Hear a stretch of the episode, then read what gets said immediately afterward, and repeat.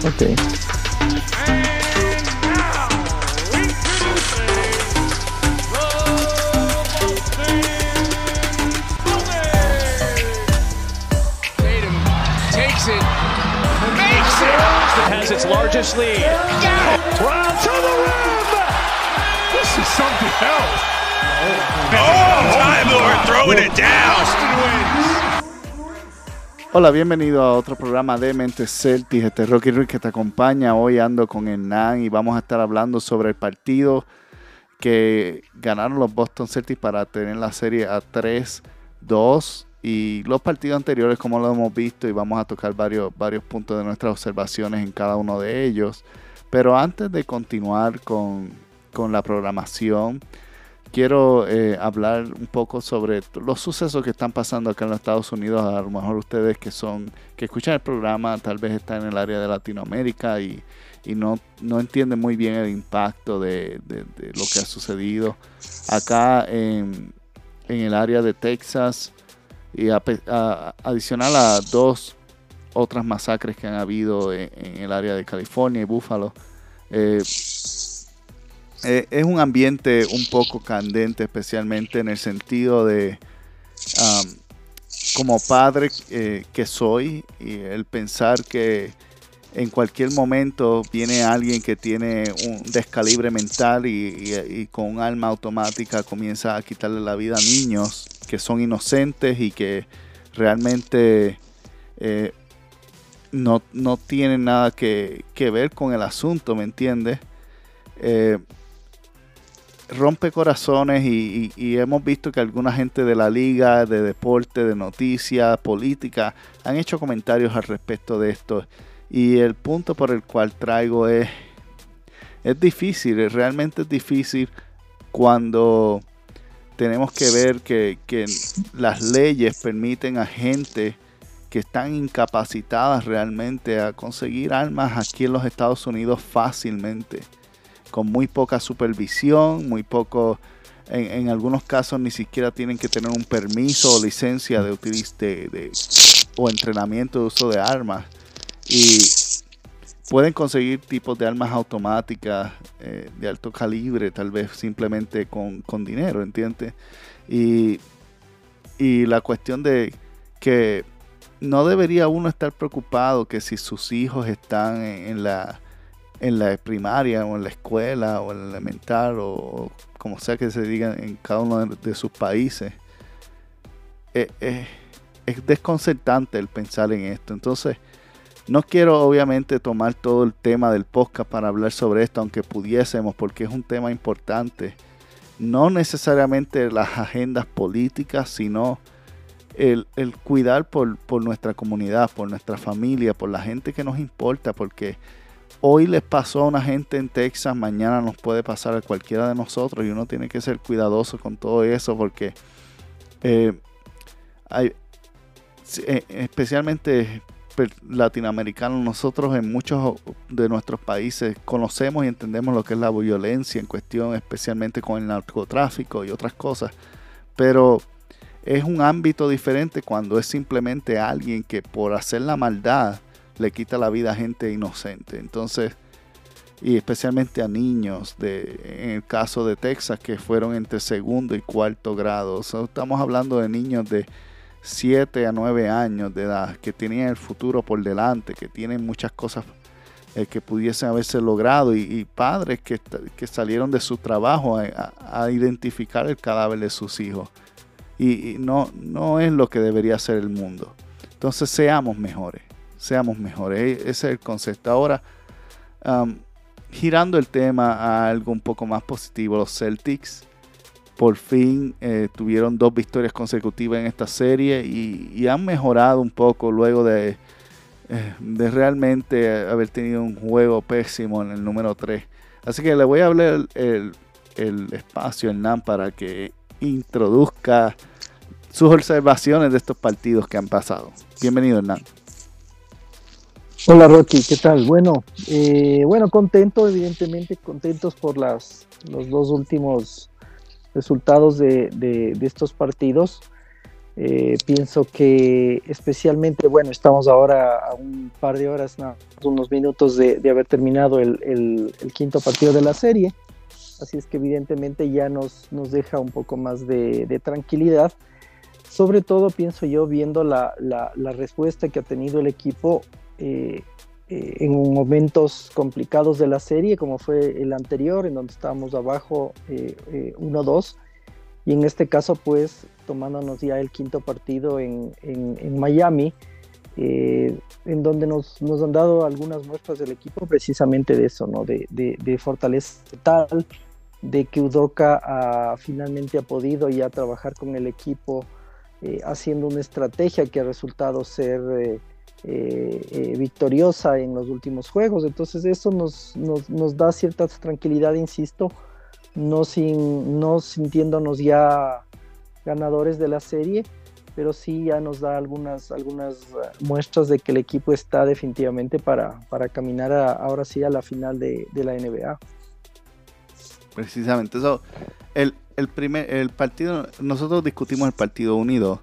El partido número 3 lo perdimos en Boston.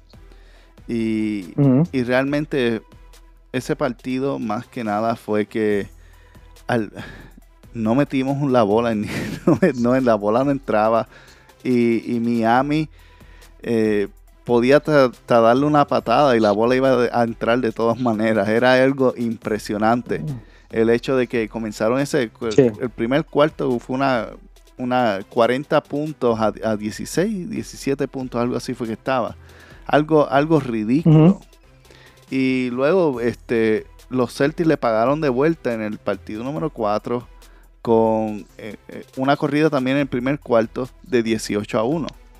Entonces, este es el primer partido que, al menos por la primera mitad y, parte del tercer cuarto, estuvo parejo, la, ventaja cambió de equipo en una y otra y fue bien luchado eh, hasta, hasta el final. Y para mí, la primera observación que yo tengo de esta serie es que quien primero haga una corrida de más de 15 puntos a cero es el que gana el partido. Bueno, si, si vamos un poquito más allá, ¿no es cierto? Eh, recordemos que precisamente hasta el juego número 3, la, tal vez una de las cosas más curiosas que pasaba era que, que Miami solamente había ganado dos cuartos de los dos posibles entre los, entre los tres juegos y, resultaba increíble pensar que Miami estaba al frente de la serie tan solo habiendo ganado esos dos cuartos. Precisamente son las dos corridas que tú, que tú contabas. Entonces ya para este, para el partido cuarto que fue este lunes que pasó, eh, un poco las, las cosas empezaron ya a caminar mejor para el equipo como tú dijiste también, eh, se viraron las cosas y el, primer cuarto fue eh, completamente para Boston con un parcial de 29-11. Y claro, las cosas empezaron ya a tomar un poco su rumbo. en mi opinión, y haciéndonos eco un poco de lo que veníamos comentando desde partidos y desde series anteriores, nuevamente la, serie yo pienso que pasa eh, por el, el, funcionamiento nuevamente de Boston. Como decíamos, Boston permitió estos, estos cuartos exageradamente beneficiosos para Miami en el, en el primero y en el tercer juego, que a la larga esos fue lo que nos complicaron los dos partidos. Y tal es así que en el, en el cuarto, precisamente en el, último lunes, que fue ya el, partido en Boston, eh, bueno, pues ya el, equipo finalmente pudo guardar una consistencia y una concentración a lo largo del juego y eso hizo que nuevamente tome las, riendas ya del, partido y empiece a, a, poner ya golpes de autoridad sobre la mesa, que es lo que queríamos. Es decir, nuevamente el resultado de este partido y de la serie al día de hoy dependen básicamente del funcionamiento de Boston más que de la, de la respuesta que pueda tener Miami en, en, los partidos que vamos viendo. Para mí, para mí eh, estos partidos han habido varios factores específicos que, han causado, eh, fuera del, primer partido, que fue agotamiento puro, el resto de, de, los partidos han tenido tres factores principales eh, que han hecho que Boston gane o pierda. Uno de ellos han sido los tenovers. Definitivamente. Cuando, ellos cuidan el balón, no hay forma de que pierdan. Cuando ellos regalan el balón, no hay forma de que ganen. Esa ha sido la receta tanto con Milwaukee y igualmente con Miami. Los mismos resultados. El mismo, el mismo trabajo. Cuando Así es. botan el balón, el otro equipo inmediatamente tiene puntos en transición. Y cuando lo cuidan, ganan por 20 o más. E, ese, ese, es el primer factor. El segundo factor, de, eh, al menos en esta serie, especialmente en estos últimos tres partidos, Robert Williams. Así es. No ha sido coincidencia que los partidos que Robert Williams ha participado, ha jugado, hemos ganado. Y el, partido que estuvo fuera, perdimos. Así es. El, el, primer partido que estaban agotados, Robert Williams jugó, pero le dieron el cantazo en la rodilla. Salió del juego. Perdimos. Segundo partido, lo ganamos sin Robert, pero estaba Smart regresando. Tercer partido, Así es. Smart estaba, Robert Williams todavía estaba fuera, perdimos. Partido 4 y 5, regresa Robert Williams y dominamos. Y, la diferencia de que, hace Robert Williams no tiene nada que ver con su puntuación. De hecho, yo no he visto que en esta serie él ha hecho más, aparte de remates, no ha hecho mucho ofensivamente. Donde está el, la clave de Robert es en la pintura, defendiendo. Y no necesariamente tiene que ver con él bloquear, aunque ha hecho unos bloqueos bonitos y, impresionantes en algunos casos. hoy uno de los, de los que más me impresionó fue el que, le hizo a Butler, no, Butler a, a Tucker, a Tucker de la línea 3. Y le hizo uno también a Vince.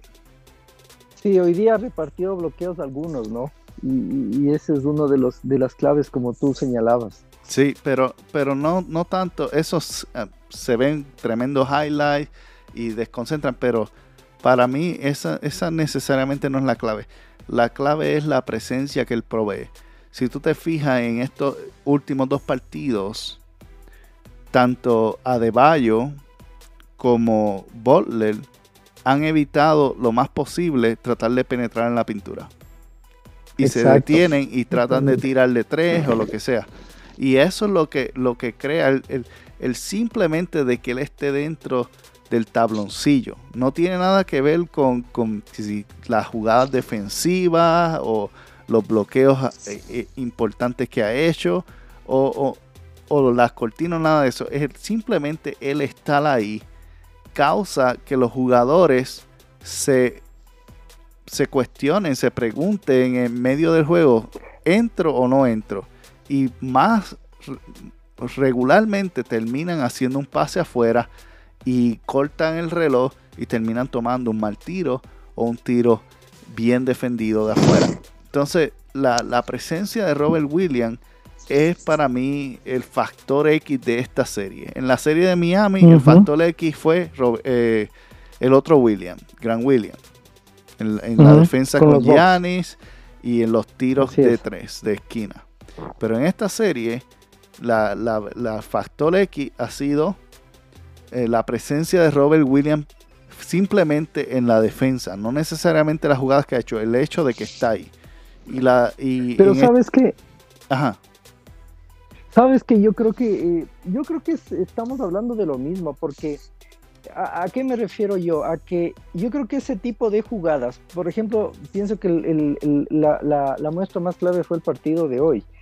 Hoy día repartió algunos bloqueos en algunos minutos claves del partido. Y claro, esas jugadas son las que precisamente provocan que, eh, se, los otros jugadores no tengan la... Claro, básicamente que le tengan miedo y que no, no intenten hacer, como tú decías, sus jugadas típicas. Eh, eh, sobre todo el partido de hoy, si bien el, al final del juego, en la segunda parte, ya Adebayo fue el que más tiros tomó, eh, definitivamente ya ninguno de estos fue tiros debajo de la, de la canasta o por potencia como hizo hasta el juego pasado, porque el juego pasado todavía vimos algunos pasajes en donde él hizo eso. Entonces, ni Adebayo, ni Tucker, Butler peor, porque creo que Butler se quedó en el otro juego con el problema de la rodilla y pienso que ya a estas alturas está bastante deteriorado en ese asunto. Vamos a ver cómo llega el próximo partido, pero me parece que físicamente ya, en términos generales, la serie está eh, viéndose algunos resultados en, jugadores de ambos equipos, jugadores claves.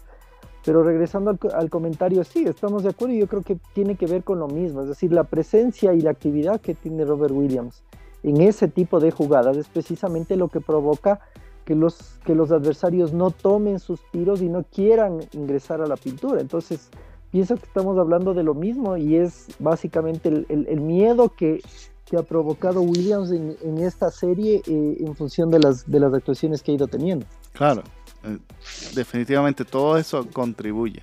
Todo eso es parte de, lo que, de lo que forma, pero la, el, punto, el punto que quería hacer es adicional a todo eso que él hace, él simplemente él está ahí, aun cuando no da, no da esos blogs o cuando no hace, él simplemente estar, estar ahí, su presencia ha causado este, que Miami esté más tímido en la pintura, cosa que no vimos contra, por ejemplo, Milwaukee. Milwaukee, cuando estaba Robert Williams en la cancha, ellos atacaban la pintura. No, no tenía miedo de Robin Williams en lo absoluto. Por eso, por eso para mí que, que Udoka lo dejó descansando unos días extra. Porque no, tenía ese efecto. Pero aquí la ventaja de Boston es, la, eh, eh, es una de altura. O sea, Laurie no, no tiene esa altura. Butler no tiene esa altura. Este, Max no tiene esa altura. Vincent no tiene esa altura a un token no tiene esa altura. Adebayo no tiene la altura tampoco. Adebayo es 6'9. Tyron es más alto que Adebayo. Totalmente. Y bueno, era, era algo de lo que comenzábamos al, interno de nuestro grupo al, empezar la serie. Es decir, por lo menos nosotros no veíamos eh, demasiada ventaja en, la pareja que hacían Adebayo y Butler comparada con la que tuvimos con, con Giannis y Middleton en, el, en, la serie anterior. Entonces, ya se veía una ventaja eh, en positivo para Boston, tomando en cuenta que ya Boston salió eh, Holiday, perdón. Sí, porque Middleton estuvo fuera. entonces, ya Boston vino de ganar un duelo mucho más físico, digo yo, cuando fue a enfrentar al griego. Y en esta serie, evidentemente, pues no, no, ya no había tanta ventaja física que ya pasaron en la anterior. Entonces, eso es algo bastante importante que, ha estado siendo un protagonista del juego, como tú decías, una vez que el equipo ha sabido cuidar el balón, porque ese creo que es el punto clave. Eh, creo que la, la, particularidad de estos juegos ha sido que, se ha adaptado muy bien a, a, esta estrategia que tiene Udoka de mantener a Williams debajo de la, de la pintura, tal vez eh, doblando la marca del, primer hombre que sale en la marca. En ocasiones es el mismo grande, en ocasiones es Smart, en ocasiones es inclusive White. Y eh, Williams se ha mantenido un poco cerca de la pintura, cerca del aro, perdón, para, para, para eh, soportar un poco los, los, embates que hayan de los hombres grandes. Entonces, eh, esa, esa estrategia le ha dado buen resultado a Udoka y por eso se ha visto bastante eficiencia de parte de Williams en esta, en esta parte de la serie en la que estamos. Y mencionaste, mencionaste algo clave, que y es, y es lo que iba a ser mi, tercer punto, es la, presencia de White en estos últimos dos partidos ha sido absolutamente clave, absolutamente importante. Su defensa, su, su penetración, pero más que nada, cuando él está ahí, el balón se mueve. No importa, el balón se mueve. Una de las jugadas que marcó, que regularmente hubiese sido tal vez un tenover o, un foul ofensivo, fue, fue la, la, jugada que cortaron el balón, se fueron en fast break. Este, creo que fue Jalen, se la pasa a White. Y más adelante estaba Hofford y White inmediatamente. Eh, White ni siquiera toca el balón por más de medio segundo. Cuando ya estaba de camino a las manos de Horford en un fabre. Y ese tipo de jugada raramente ocurre a menos que esté White o Smart en algunos casos. Por lo, general, por lo general, esa jugada, si, si la bola no hubiese llegado a White, hubiese sido Jalen Brown tratando de entrarla contra cuatro personas. De acuerdo, o Tatum haciendo algo similar. O, Tatum haciendo lo mismo. Y, la diferencia que hace un simple pase, un simple pase a alguien que, que mantiene el ritmo del movimiento del balón como lo, lo hace Derrick White. Y no solamente eso, Derrick White seamos honestos y, no, no, no tapando el, eh, el, cielo con la mano, como dicen. Él no ha tenido ninguna serie buena tirando de tres. No, no. Ha tenido unos juegos que ha metido más que otros, pero ninguno, no podemos decirle eh, menos de 40, menos de, eh, de 30%, podemos decirle que ha sido bueno. No, no lo es. Pero Así es ha encontrado otra forma de, traer puntos y, traer jugadas. Y en, el día de hoy, especialmente, el floater de él estaba magnífico. Él entró en, varias ocasiones, especialmente al principio, cuando no habían puntos entrando de los Celtics. Smart lo sentó rápidamente, entró White inmediatamente 7 puntos. Entonces, eh, eso comenzó el ritmo del equipo a avanzar y si te fijaste, entrando en el cuarto, cuando comenzamos a, agarrar la ventaja que teníamos, eh, y entró White y de la ventaja de 11 subió a 20. Y de ahí en adelante, pues el juego ya estaba controlado y dominado y, simplemente fue aguantar el, balón. Y él jugó como hasta el minuto 6 o 5 y entró mal y lo cerró.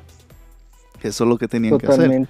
Pero todo tiene que ver con la contribución de, de White y eh, no, no siendo tentativo como ha estado en otros partidos, yo creo que ha sido gran clave. Y si, si White continúa con ese tipo de ritmo, este, va a ser una gran ventaja saliendo del banco.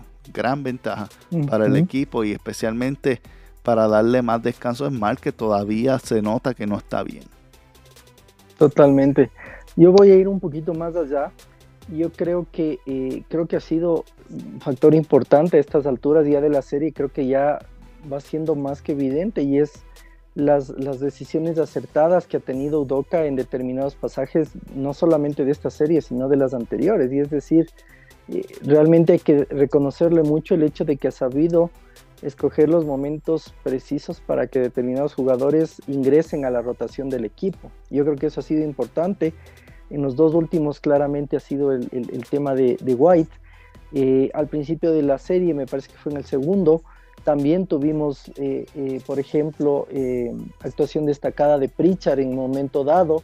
Es decir, yo creo que, hay que darle mucho mérito a Udoka en eso, en las rotaciones acertadas que ha tenido eh, no solamente en el, primer equipo, debido a lesiones, debido a, ciertas circunstancias o estrategias del juego, sino también a la, actividad que ha tenido la, segunda parte del equipo en determinados pasajes. Inclusive Nesmid ha visto minutos en estos últimos juegos. Entonces, insisto, eso, eso pienso que es muy bueno destacar en, esta etapa de Udoca que, que ya va siendo francamente espléndida.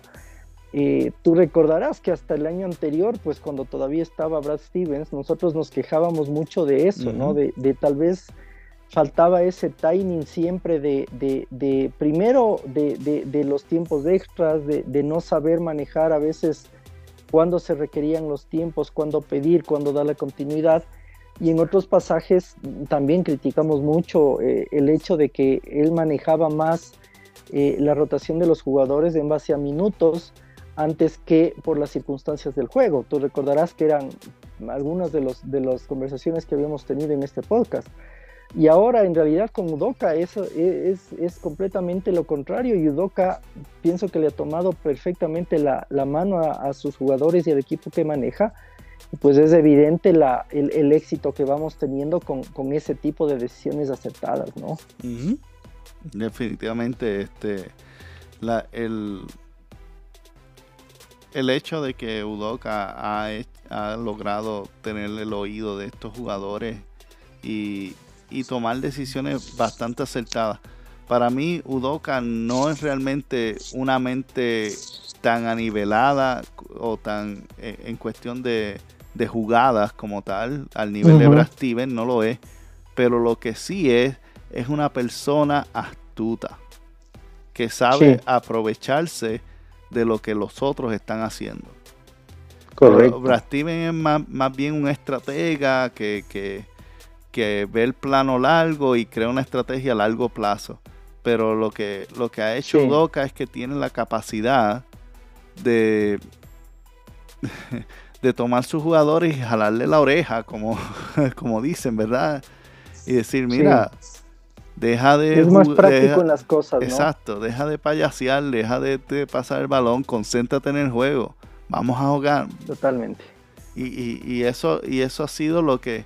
Pues el problema de, del equipo nunca ha sido el talento, nunca ha sido tampoco la falta de estrategia, el problema ha sido la falta de enfoque.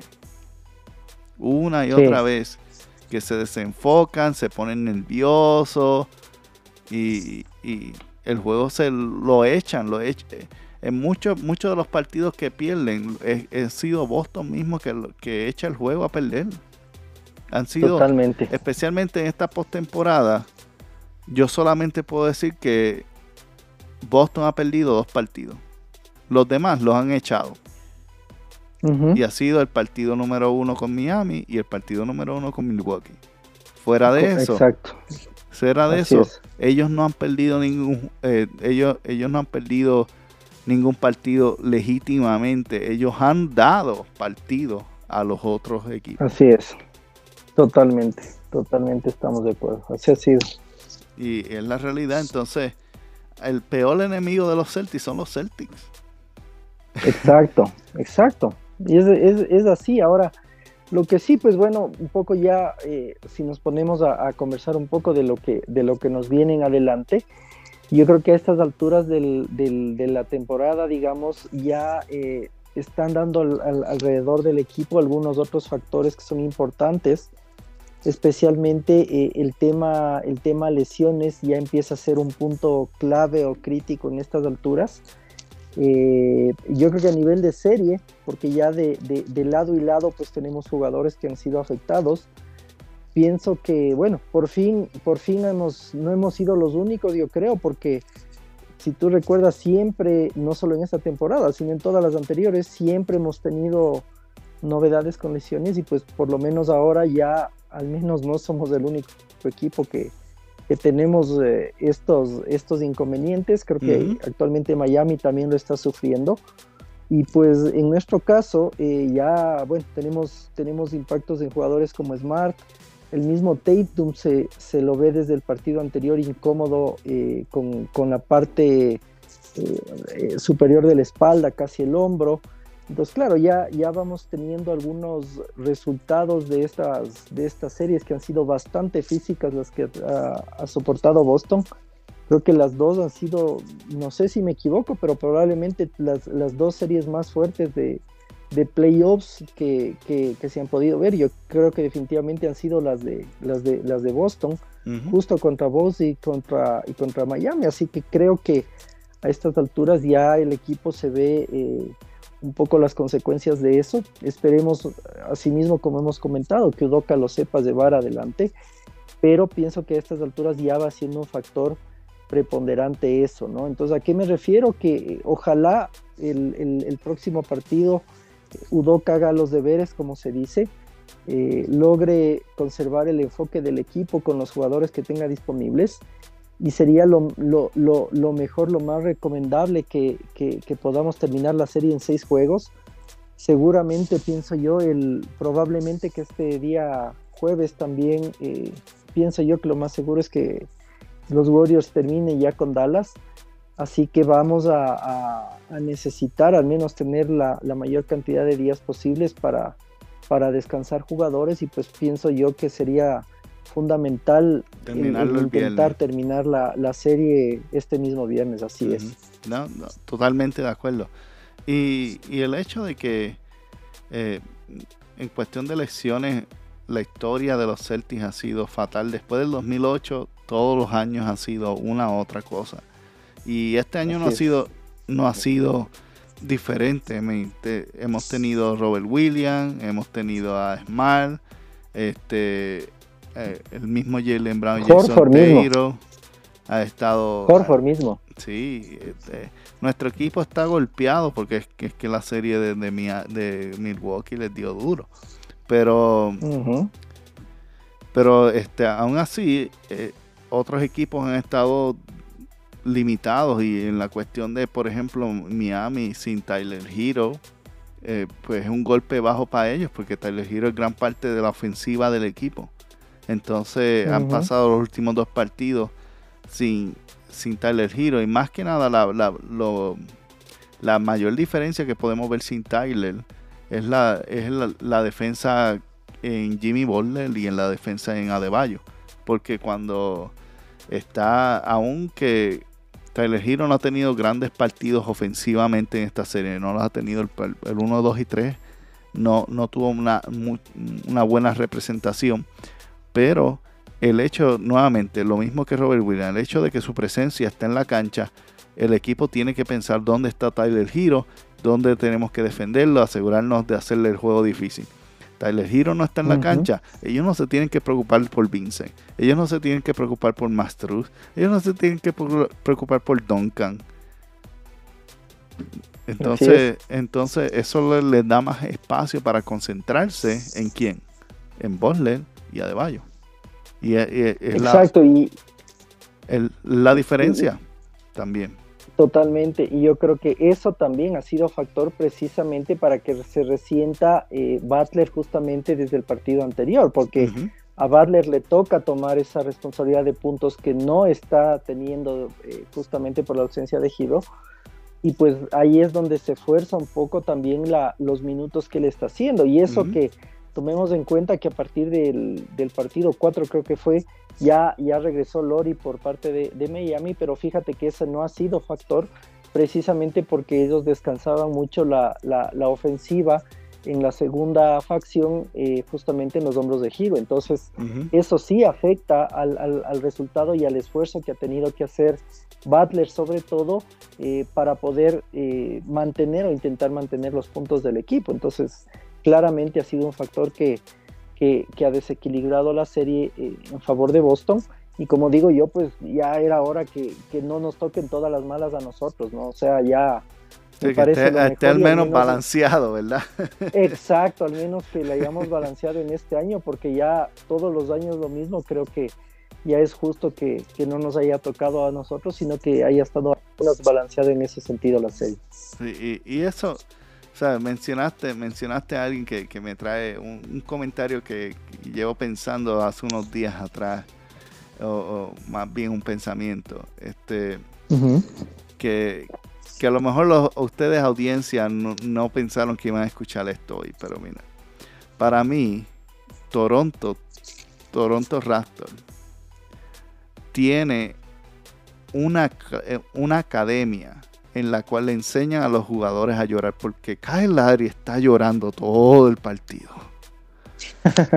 todo el partido está llorando, que si no, tú ves que claramente da una falta y después se vira y le pone los ojos, los ojos de, de, de perrito triste, sin comida en la calle. Al árbitro le dice, yo no le hice nada. Y viene y, y- y da una falta ofensiva. Ah, eso yo no fue. Viene alguien da una falta y está gritando. Es más, a veces hasta del banco tú lo ves todavía gritándole y hablándole y llorándole al árbitro. Y pues, no y sé. bueno, tú, Dime, dime qué tú es piensas de eso.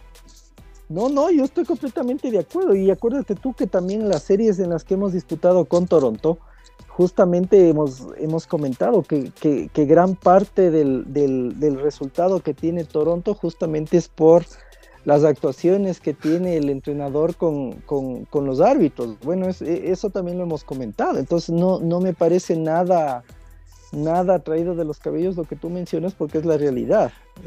acuérdate en las series que hemos pasado con ellos, prácticamente el entrenador se vive quejando con los cuarto, con los árbitros para todas las jugadas que le pitan en contra. Entonces, eso es una realidad. Si no, Lauri, Lauri me tiene, me tiene, está, o sea, una, es una cosa que tú afectes el partido, pues metiendo canastos, haciendo buenos movimientos de balón. Y, y hay jugadores que uno los mira y te odio porque sabe que son buenos jugadores. Pero Lauri se. A mí me molesta cuando Tatum lo hace y lo hace mínimo comparado con él. Sí, bueno, así es. Y, sí, bueno, nosotros nos molesta mucho cuando, cuando Tatum lo hace, ¿no? O sea, eso también lo hemos conversado y, bueno, parece que en, al menos en estos dos últimos partidos coincide que cuando Tatum ha minimizado las quejas también le ha ido mejor. Y lo, más que me impresiona es que no le dan ni una técnica. Sí, bueno. Este, eso es. ¿Te refieres a Lowry o a, a, a Lowry? A, Lowry. a, Tatum le han dado sus técnicas. Le, De Tatum terminó con, con cuánto esta temporada, que el límite. Le faltaba una técnica para ser suspendido. A Tatum le, dan, le dan técnica cuando está, está ya pasándose, pero a, a Lauri, Lauri está 48 minutos trabajando los árbitros. 48 minutos, no descansa. Vamos a ver, vamos a ver qué pasa por el, este próximo partido. Acuérdate, así mismo lo mencionamos en un podcast. Eh, yo te dije que en algún momento a mí me, da la impresión de que el, camerino de Miami puede llegar a, reventar. Vamos a ver qué pasa en, en, este juego 6. Ojalá se termine. Pero yo me mantengo en eso, de que ese camerino es un poquito, un poquito frágil, un poquito explosivo. Vamos a ver cómo pasan las cosas para ver qué, qué, más puede suceder ahí, porque claro, ahorita ya no tienen ellos otra, otra oportunidad, tienen que votar todo el día viernes y pues vamos a ver cómo ellos manejan la presión, porque ahora la presión está del lado de ellos. Tal vez es algo que, que hasta el momento Spolstra siempre gozó de los Celtics, el, el mantener él la ventaja, sobre todo cuando estaba Brad Stevens y ahora por fin la, situación se le voltea porque ahora la presión es para él y ahora pues se nota que no, que, la partida un poco psicológica la tiene ganada Udoca en ese sentido porque se le nota que ya no está tan, tan claro como él estaba en las, en las series anteriores contra los Celtics. Definitivamente. Y yo, yo estoy de acuerdo y añado que para mí ambos equipos están en presión en el próximo equipo. Porque yo no creo que Boston quiera irse a una serie 7 en Miami contra los árbitros. Entonces, para mí este partido es tanto decisivo para Miami como lo es para Boston. Este partido número 6 va a ser un partido importante en el TD Garden y, y yo creo que no sé, que le deben, le, den, se monten en el avión hoy, que no se queden en Miami, se monten en el avión hoy, duerman en su casa tranquilo y, y que tengan la mitad del día libre, descanso, practiquen un poco, porque no hay mucho ya que, aprender. Ya Espostra tiró todo lo que tenía en el, en el libro, créeme. no hay nada. Sí, sí lo tiró. Así ya, es. ya no hay nada. Hoy seguramente. Ya no hay nada escondido. Entonces, esto es quien tenga más energía para empujarle el otro equipo afuera de la cancha. Eso es todo. Sí, y así es. Y bueno, vamos a ver cómo, cómo lo toma eh, Boston también, ¿no? Porque si mal no recuerdo, la última vez que estuvo Boston en ventaja en la serie, creo que fue, me parece que fue para el cuarto partido contra los Bucks, si no estoy equivocado en donde eh, también les pesó un poco esa responsabilidad a los X. Entonces veamos si ahora aprendieron ya la lección. Eh, creo que, bueno, no, no creo que, que, no tengan presión los Celtics, pero pienso que la menor dosis de presión es para los Celtics, porque de cualquier forma, si bien es cierto, no les va a gustar irse a definir en Miami, van a tener dos chances a la final de ganar la serie. Entonces, creo que esa, esa, esa dosis menor de presión puede jugar a favor nuestro. Creo que la gente mañana en el, o el viernes, perdón, en el Garden también va a hacer su, su, su, su, su parte, tendrá que hacer la parte de la localía. Creo que la gente va a ser factor importante el día viernes porque claro, ya estamos hablando de ahora sí un juego decisivo para pasar a una, a una final de, de NBA que, que, no ha disfrutado Boston desde hace, ¿cuánto estamos hablando? Eh, 2012. 14 años. Uh -huh. Exacto. Entonces, eh, no, exacto, perdón, 10 años, entonces... 2008, 2009, 2010, 2010. 12, 10, exacto, entonces son, son 12 años. Uh -huh. Entonces yo creo que va a ser un factor importante y bueno, yo la verdad es que tengo la confianza en el equipo, ojalá lo podamos ganar el, el viernes y pues si es que no es así, habrá una última oportunidad el, el, el día sábado, perdón, el día domingo, pero yo creo que la, la, ventaja la sigue teniendo Celtics por todas las cuestiones que estamos diciendo, ¿no? Inclusive físicamente pienso que, que, que está muy, muy afectado ya Miami. Creo que Butler no va a poder aguantar el ritmo que aguantó los primeros partidos, para mí eso también está claro. Lowry no tiene la, la capacidad de hacerlo, más bien ahí el punto clave para Miami podría ser Oladipo, que ha sido un poco la, la carta que ha, que ha, manejado Spolstra en estos dos últimos juegos. Uh -huh. Creo que se ha manejado bien, pero eh, vamos a ver, de todas formas no es Butler. Vamos a ver qué hacen Adebayo y, y Oladipo, en, en, especialmente este día viernes. Y creo que si es que Boston sabe manejar la presión, pues ojalá estaremos hablando ya de una, de una próxima serie eh, ya de final de NBA, ojalá con, con, nuestros, con nuestros jugadores precisamente. Bueno, el viernes nos enfrentamos a Miami en el TD Garden a las 8 y 30 horas del este. O de, de, haga, haga, los cálculos, depende de su área. Aquí, por lo menos en los Estados Unidos, va a ser por, a través de ESPN. Y puede, puede sintonizarlo y vamos a ver, vamos a ver si podemos cerrar esta serie y llegar a la final por primera vez. Eh, claves para ganar ese partido, Hernán. ¿Qué tú piensas que debe pasar? Eh, bueno, desde el inicio mantener la, la, la, intensidad en el juego, yo creo que eso es clave, entrar desde el inicio con intensidad a, a, a querer terminar el, el, el, partido desde el inicio, mantener la, la intensidad, eh, cuidar la bola como hemos dicho, mantenerse enfocado y no perder la bola, eh, la rotación en ofensiva creo que es importante porque eso les va a, sentirse desconcertados en el juego. Y eh, en, su orden, pues lo último, mantener o, intentar como arma nuevamente también los tiros de tres, que es algo que le ha dado resultado al equipo. Yo creo que en ese orden de cosas el equipo debería manejarse, no, no bajar la, la concentración en ningún momento y pues si es que desde el inicio se mantienen en la, en la, intensidad que se necesita y manejan al menos la primera mitad con esa intensidad, con esa precisión y especialmente no dejar la defensa, pues yo creo que, que Boston tiene las de ganar desde, desde, el, desde el inicio del partido si es que lo saben hacer. Yo pienso que también vamos a necesitar a Tatum, que uh -huh. Tatum ha estado inconsistente, sube y baja, aumenta y, y, y pienso que vamos a necesitar la ofensiva de Tatum al, al principio. Hoy, hoy Jalen Brown errático en la primera mitad, pero en el cuarto cuarto y el tercer cuarto eh, destruyó a Miami, literalmente. Pero uh -huh. yo pienso que, que necesitamos a Jason Tatum que, que demuestre el, el nivel que, que, los votantes le dieron eh, jugador de, de, primera alineación de la NBA.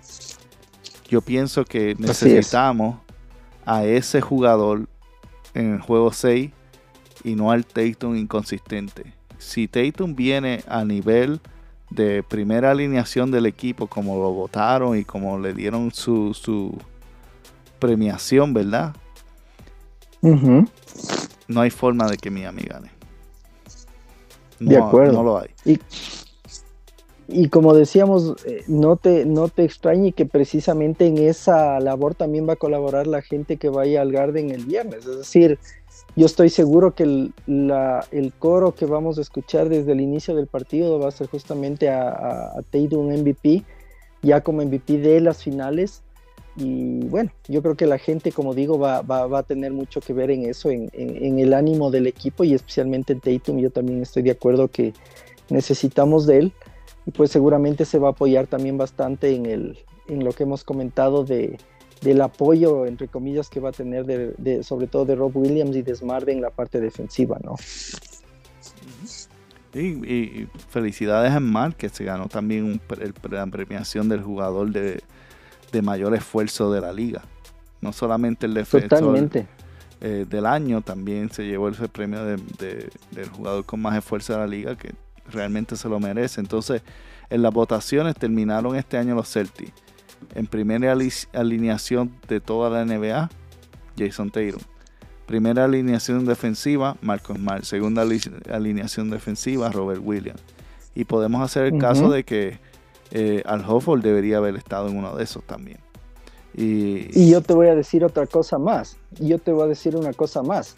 Que si, que si el, el entrenador del año se esperaba, qué sé yo, media serie más para votarse, yo te aseguro que lo ganaba Udoco porque ya vimos cómo terminaron los songs, ¿no? Así que eh, yo, a mí nadie me quita la cabeza que si, que si esa votación se esperaba un par de semanas más, no tengas la menor duda de que Udoca hubiera ganado también el, entrenador del año. Lo más seguro, y es posible de que todavía sea el caso el próximo, la próxima temporada. Pues usualmente con muchos de, de, esos premios, este se los dan al, que no se lo ganó el año anterior. Entonces, el, año anterior él fue el dirigente de Phoenix, no se lo ganó, pero se lo merecía. Se lo dieron, creo que fue a, al de los Knicks, que, que realmente no se merecía nada. este, pero se lo dieron a él y, y ahora pues le dieron el que al dirigente de Phoenix que, seamos sinceros. I mean, si tiene, si tienes la mejor, el mejor récord de la liga, debes haber hecho un buen trabajo de coaching. Entonces. Sí, claro. Eh, no, no, le, no les quiero quitar a Monty William eh, su, premiación, pero eh, mejor trabajo que Email Doca no han hecho mucho. Exacto. Y bueno, o sea, ahorita estamos viendo el remate de, los Celtics en, esta postemporada, pero Udoca eh, empezó con este trabajo, se empezó a ver los frutos de este trabajo desde, desde enero de este año, ¿no? Entonces, Boston remata la temporada siendo el mejor equipo eh, ofensivo y defensivo de la liga, incluso. Eh, y si no estoy equivocado, incluso por sobre los, los, los Entonces, no ha sido solamente un tema en esta postemporada, sino que ya desde enero es que hemos tenido este, este rendimiento del equipo. Entonces, bueno, solo es una especulación, pero por lo menos en mi criterio yo sí creo que si las votaciones hubiesen sido unas dos semanas después, muy probablemente inclusive Udoca, si no ganaba, al menos estuvo hubiese estado considerado para, finalista, para esa votación. No, no lo consideraron, no tampoco, pero bueno. Así, así a veces en las votaciones. Uno nunca sabe que, pues, de todos modos, gracias este, Nan por haber estado con nosotros hoy y a la audiencia que escucha este podcast. saben que sangramos verde. Cuando, cuando perdemos nos duele y cuando ganamos celebramos sin confeti. A menos que a menos que tengamos el trofeo en la mano. Ahí sí, ahí sí lo dejamos caer. Mientras tanto, así es. Este, nos veremos el próximo partido manténganse pendientes a todo lo que pasa y si ganamos, pues el próximo podcast vamos a estar hablando de la serie contra los Warriors. Hasta luego amigos y vamos a cerrar el podcast. Chao, cuídense.